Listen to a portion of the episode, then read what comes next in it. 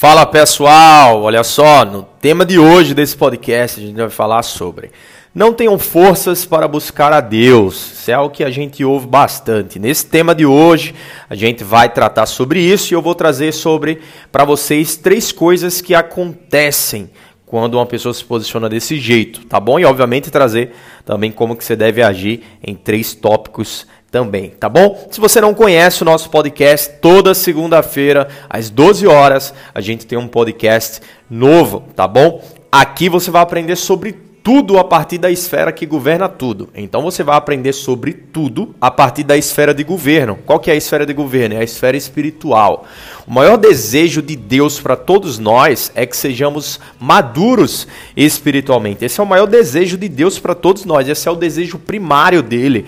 Porque a vontade de Deus é que sejamos conforme o filho, filho dele chamado Jesus Cristo. E para que a gente possa ser como ele, quando a gente vai ver a vida de Jesus, Jesus é uma pessoa tá? Quando ele estava realmente aqui na terra cumprindo a grande, a grande, o grande chamado dele, é uma pessoa completamente governada pelo Espírito Santo. Se você não teve a oportunidade de estudar as escrituras no, no idioma original que foi escrito no grego, você, você talvez não possa ter esse entendimento ainda.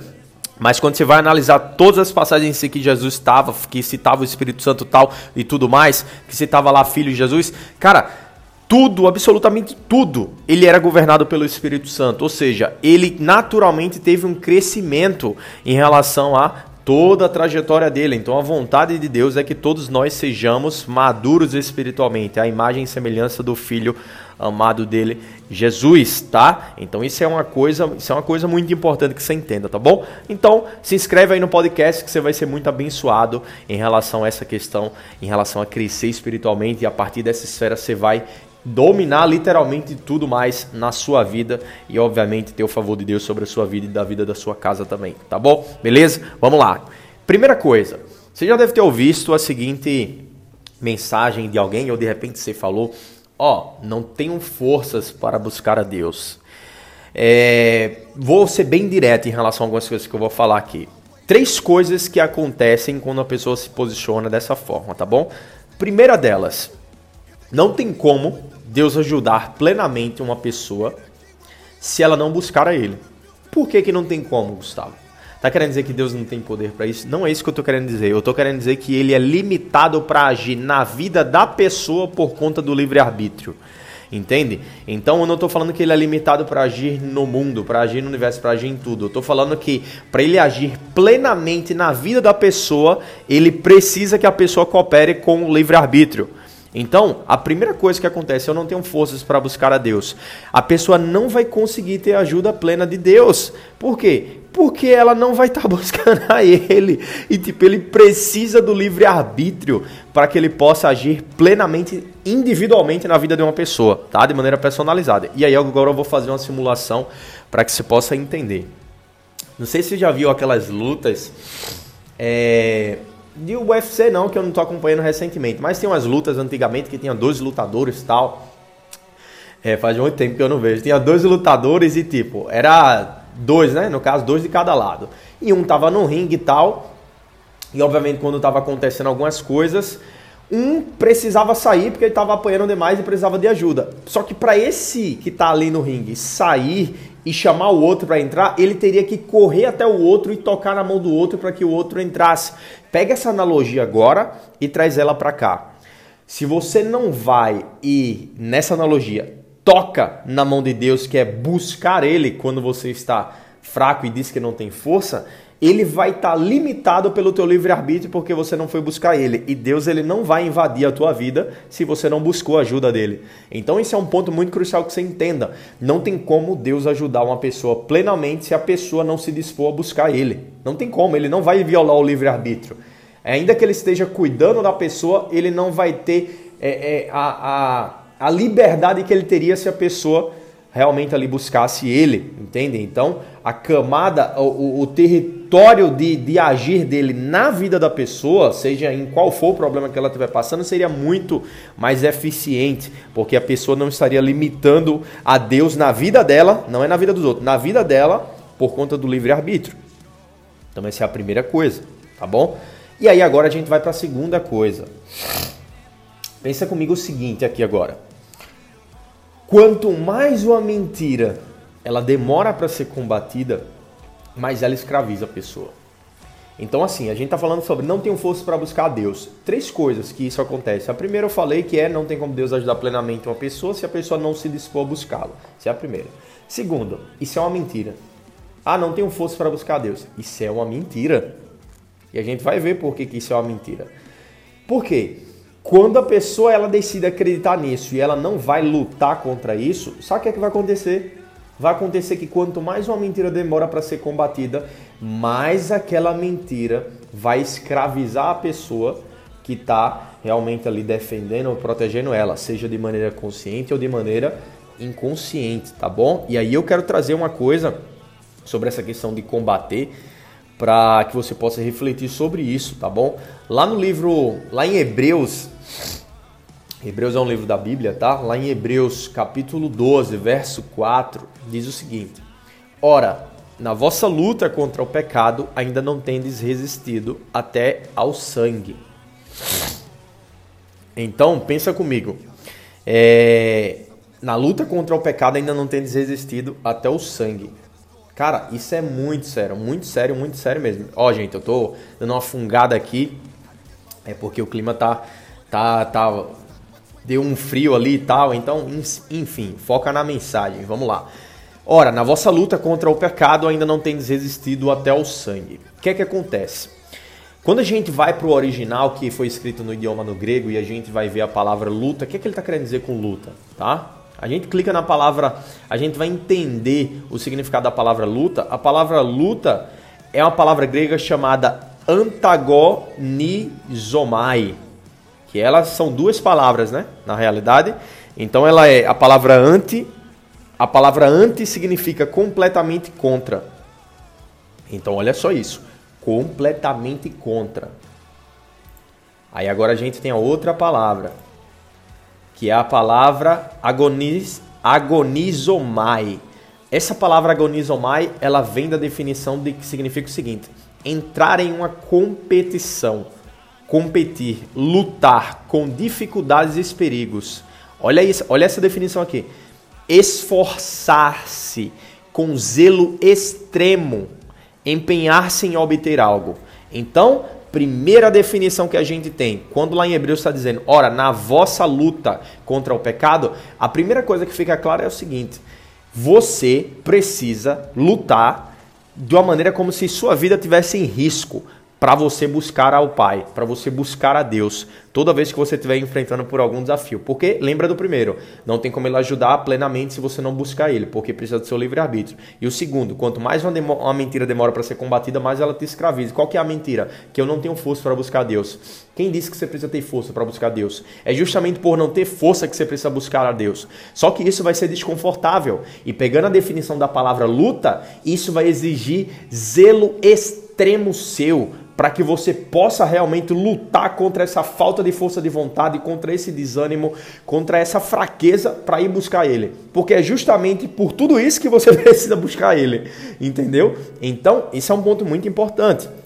E aí é o que fala na parte final: ora, na vossa luta contra o pecado ainda não tendes resistido até o sangue. Aí a gente vai ver a definição da palavra resistido. A palavra resistido no grego que foi escrito é anticatisteme que tem uma definição que significa o seguinte: significa colocar-se contra, resistir. Então, isso é uma coisa muito importante que você entenda. Você precisa colocar-se contra, você precisa resistir.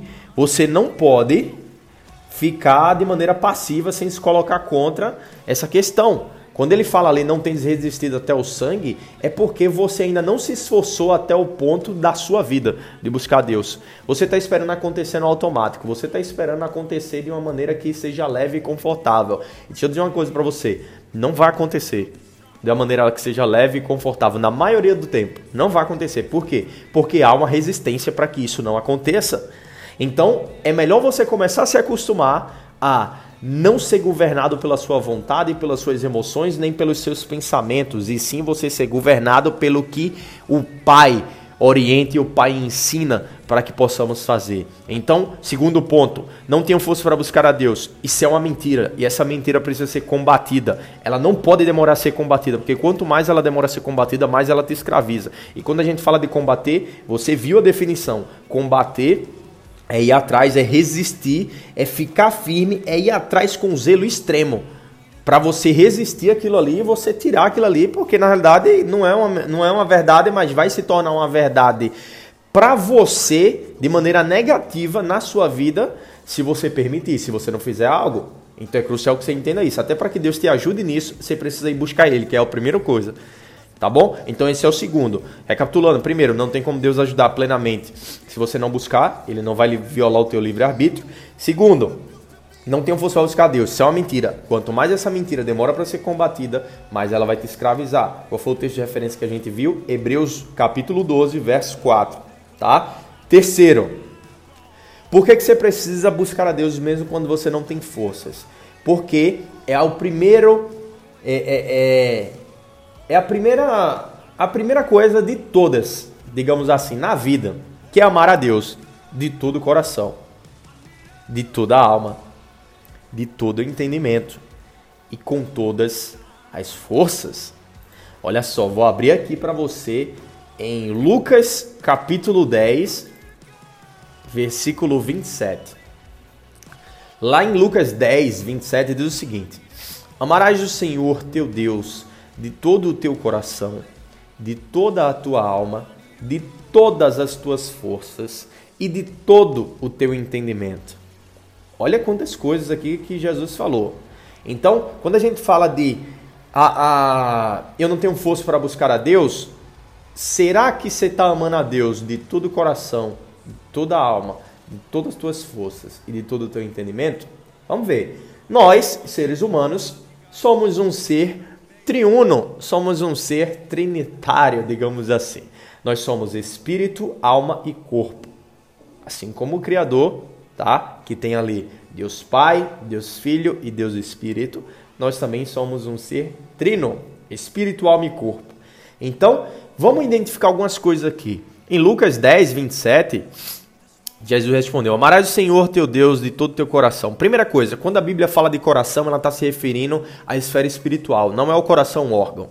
Coração é referido como a sede da vida, a sede de, de todo ser, do ser humano. Então, está se referindo à esfera espiritual. Então é crucial você entender isso, tá? Esse é o primeiro ponto. Segundo, de toda a tua alma. Que é que compõe a alma, Gustavo? A alma é composta por mente, vontade e emoções. A nossa alma é composta por mente, vontade e emoções. Mente se traduz por intelecto. Então, qual que é o grande ponto aqui? Alma se refere a esses três. E aí, logo em seguida, ele diz: de todas as tuas forças e todo o teu entendimento. O entendimento compõe ali a parte da alma. Mas todas as tuas forças, quando a gente vai ver a palavra forças, que está se referindo ali no grego, é a palavra ishus. A palavra ishus, ela se refere a vigor. Então, quando a gente está falando, quando é falado de força ali, ela está se referindo a vigor. Então é crucial você entender isso. Está se referindo a vigor. O que é, que é o vigor? Cara, o vigor tem muitas variáveis, mas essencialmente é a nossa esfera física. Então, quando a gente está falando de amar a Deus de todo o coração, de toda a alma, de todo o entendimento e de todas as forças é amar Ele com todo o nosso espírito, é amar Ele com toda a nossa alma, é amar a Ele com todas as nossas forças, com o nosso corpo. Então, amar a Deus é algo que tem que ser completo. Não é 99%, é 100%. E de maneira prática, Gustavo, como seria isso? Vamos lá, primeira coisa, de maneira prática, primeiro pilar, a esfera espiritual. Para a pessoa realmente estar tá plena no reino, ela precisa ter o um novo nascimento. Essa é a primeira coisa. O que é, que é o novo nascimento? O novo nascimento é a partir do momento que você aceita o convite de Jesus, tá? Para que ele possa ser o seu Senhor e o Salvador da sua vida. Então, busque informação em si sobre isso. Vou falar sobre isso aqui agora, tá? Mas você vai, você vai perceber quando você for atrás dessa informação, um, em algum momento, se você não for agora, em algum momento você vai, ou, ou essa informação vai chegar até você, de alguma forma ela vai chegar, que é a vontade de Deus. Então, qual que é o ponto? O ponto é que a partir do novo nascimento, o espírito da pessoa é completamente regenerado. A partir desse momento, o Espírito Santo vem habitar nela. O mesmo Espírito que estava em Jesus. É Deus Pai que vem habitar na pessoa. Então é crucial entender isso. Então, quando a gente está falando de amar a Deus de todo o coração, está falando da esfera espiritual. Quando a pessoa ela aceita o convite de Jesus e recebe o novo nascimento, ela vai começar agora o espírito dela a ter uma inclinação para as coisas de Deus. O Espírito Santo agora vai trazer ela para uma inclinação para as coisas de Deus. Não vai tirar o livre-arbítrio dela, mas vai fazer com que ela tenha essa inclinação ali agora. Mas obviamente isso não vai ser uma coisa imposta. Ela ainda vai precisar usar o livre-arbítrio dela. Então é crucial entender isso. Só que antes não tinha. Mas a partir do novo nascimento vai começar a ter. Já é esse, esse diferencial, mas eu não vou entrar nesse tema aqui agora. Então, a parte espiritual do coração é essa. A parte da alma, emoções, vontade e a parte de do intelecto ali, a mente. Então, amar a Deus com toda a alma é o quê? Cara, você tem uma emoção que a sua emoção está dizendo para você quebrar um princípio, para você ferir um princípio.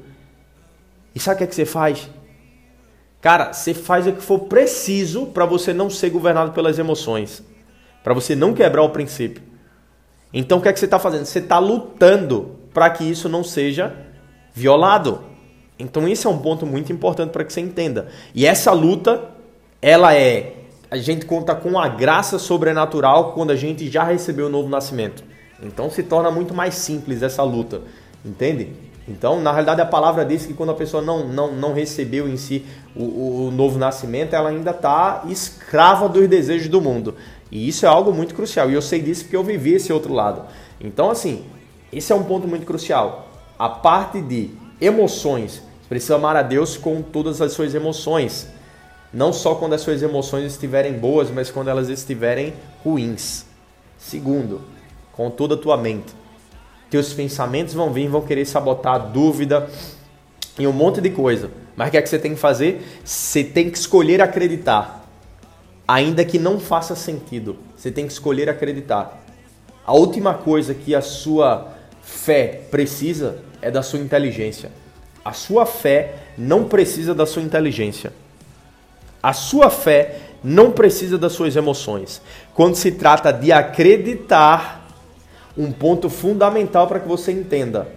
Ainda que os pensamentos venham que estejam contrários, sentimentos e emoções venham que estejam contrários, se você tiver que escolher, não escolha o sentimento contrário nem o pensamento contrário, mas escolha acreditar que o que o pai falou é verdade e vai se cumprir, independente de você de você ter dúvida, independente de você ali tá, tá, ah, com sentimento ruim. Porque na real, o que acontece, já entrando brevemente nesse assunto, é que um passo de fé é dado ainda que pensamentos de dúvidas estejam rodeando a cabeça. Eu estou falando de pensamentos de dúvida rodeando e não se instalando. Então você não já tem uma frase que diz: você não pode é, impedir que os passos voem ao redor da sua cabeça, mas você pode impedir que eles façam ninho. Então, impedir que eles façam ninho é o seu objetivo. Mas o que, é que você tem que fazer? Você tem que começar a agir desse modo. Você não pode deixar que eles façam ninhos. E a sua vontade, amar a Deus com toda a sua vontade. Eu estou falando da esfera da alma ainda. É o que? Tem a ver com você querer, cara, eu vou querer fazer isso aqui porque eu quero, mas isso vai trazer prejuízo e tal. E isso é contrário à vontade de Deus. Tem a ver com o teu desejo ali de querer. Você está racionalmente, você não está irracionalmente, não. Você está racional, você está consciente. Mas se aquilo está ferindo um princípio, tem a ver com você negar aquela vontade para você fazer a vontade de Deus. Então, quando se trata de amar a Deus de toda a alma, está se referindo com pensamentos, vontade e emoções. E amar a Deus com todo o seu corpo ali, com todas as suas forças, está se referindo justamente que vai terminar se tornando a consequência da alma, que é o quê? Cara, seu corpo não está afim de fazer, mas o que é que você faz? Você faz. Entende? E quando eu estou falando não está afim de fazer, é, por exemplo, não está afim de, cara, de conversar com o pai. mas você força o corpo a fazer.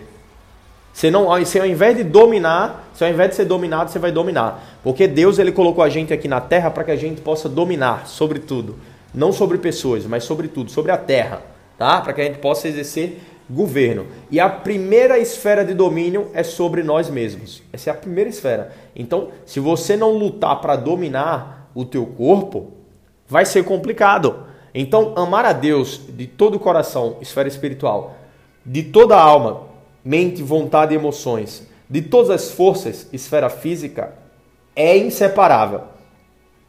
É inseparável. Então, qual que é a terceira coisa?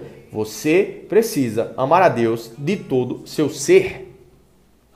Então, recapitulando as três coisas. Quando a pessoa fala que ela não tem força para buscar Deus, o que acontece? Ponto 1. Um, não tem como Deus ajudar plenamente se a pessoa não buscar, porque ele não vai interferir no livre-arbítrio.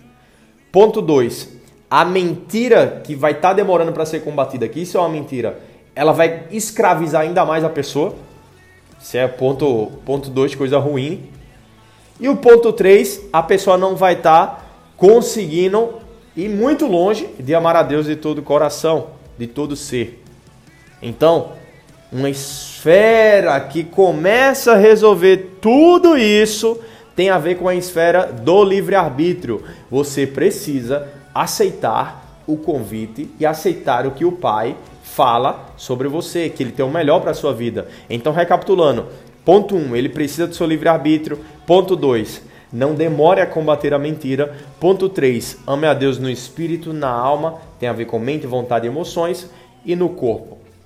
E um bônus aqui final sobre isso é: se você buscar a Deus de todo o seu coração, lutando como tem que lutar, a palavra diz que ele não desprezará aqueles que o buscam. E aqueles que o buscam o acharão. Então isso é um ponto muito crucial para que você entenda. E a partir desse momento o Espírito Santo vai começar a trabalhar em seu coração para que você, se você ainda não nasceu de novo, para que você possa, cara, aceitar o convite dele do novo nascimento. Então, esse é um ponto muito importante. Se você já nasceu de novo, é um ponto crucial que você comece a renovar a sua mente. Você precisa sair dessa crença, você precisa, tipo, se você já nasceu de novo, o Espírito Santo já habita em você, você já tem um poder sobrenatural. A graça não é apenas um poder que, que nos livra do erro, mas é um, é um poder capacitador que nos capacita a viver livres de uma vida de erros. Não é que não vai ter erros, mas nos capacita a viver livres de uma vida de erro. Como assim uma vida? Uma pessoa que vive errando o tempo inteiro em relação às coisas do Pai, que vive uma vida de pecado. Eu não estou falando de você, de acontecer ali um erro ou outra coisa. Eu não estou falando disso. Eu estou falando de viver no erro. É disso que eu estou falando. Então a graça é uma força, além de redentora, capacitadora. Então, esses são os insights, as chaves para que você possa realmente fazer a diferença e a partir de agora você comece a buscar o Pai, porque o Pai está esperando que você o busque. O Pai tem coisas extraordinárias para sua vida, mas ele precisa, para ele agir em sua vida plenamente, do seu livre-arbítrio. Se você não se der essa abertura e você não for atrás, através do livre-arbítrio do Pai, para que ele lhe ajude plenamente, lamento dizer, mas não vai rolar, porque ele não vai violar o seu livre-arbítrio, nem o seu, nem o de ninguém. Entendeu isso? Espero que você tenha entendido e que essa mensagem tenha abençoado a sua vida, tá? Se você não é inscrito no podcast, se inscreve que toda segunda, 12 horas, sai podcast novo. E aí tem as outras mídias sociais, tem o meu Instagram aí também, que é a partir do Instagram você também vai achar o YouTube lá, tá bom? E aí a gente no YouTube também tem vídeos todos os dias para edificar a tua vida também. Beleza? Fechou? Tamo junto, que Deus abençoe grandemente a tua vida e segunda que vem tem mais. Tchau, tchau.